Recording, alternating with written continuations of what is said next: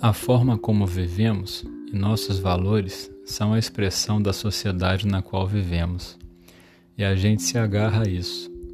Não digo isso por ser presidente do Uruguai hoje.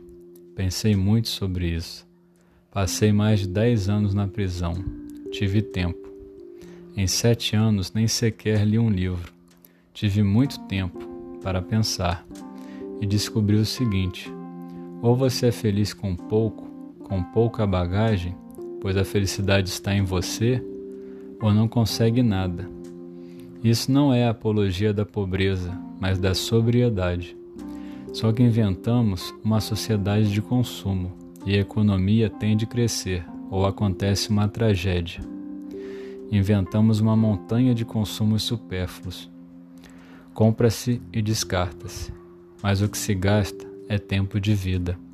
Quando compro algo, ou você compra, não pagamos com dinheiro.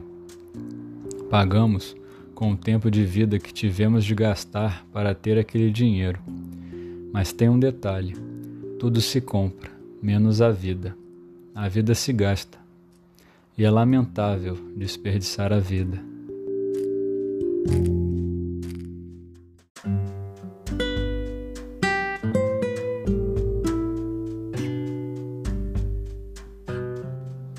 Olá, meu nome é Vinícius Carvalho e você está ouvindo o podcast Caminhar. Seja muito bem-vinda, seja muito bem-vindo. Mujica nos chama a atenção para o nosso papel na sociedade e como ela reflete em parte ou em sua totalidade nossos valores e a maneira como vivemos.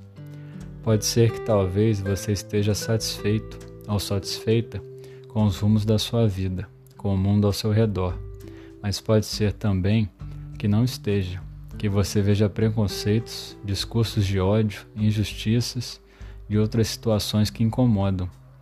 E manter-se firme em suas ideias e opiniões, e o mais importante, mostrar aos outros que tais comportamentos são deletérios para si mesmo e para uma sociedade sadia e igualitária, é um grande desafio.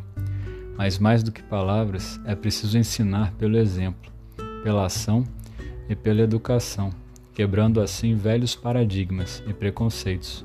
Afinal, a sociedade sempre está mudando, as gerações estão sempre se renovando e sabemos que o mundo, apesar dos pesares, caminha para uma situação melhor para todos.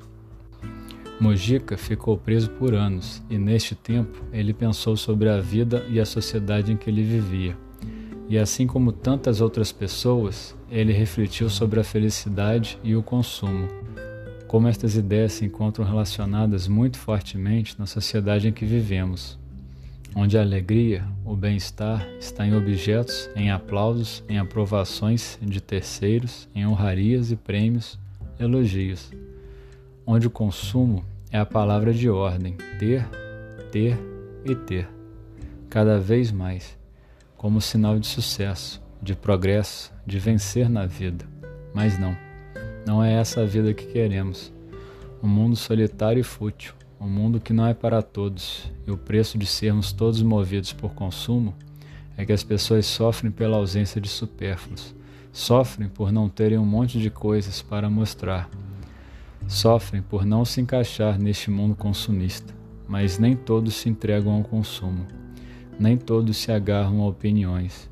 Alguns criam seus próprios caminhos e ficam felizes ao perceberem que há companhia em outras paragens, que outras pessoas também não vivem para o consumo, que buscam a reflexão, a contemplação, a vivência de experiências, encontros, viagens, livros, artes, enfim.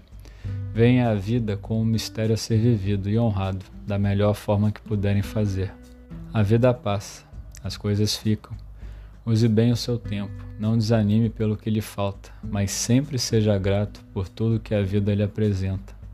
Por mais simples que seja, nunca se esqueça que todos os motivos que conduzem à felicidade não estão em objetos, e sim em você. Estes são os meus comentários a respeito das palavras de Mujica e as reflexões que fiz a respeito. Você pode não concordar com o que eu disse, pode pensar diferente. Esta é apenas uma narrativa como outra qualquer, e o intuito aqui é um só: provocar a reflexão e uma mudança para melhor.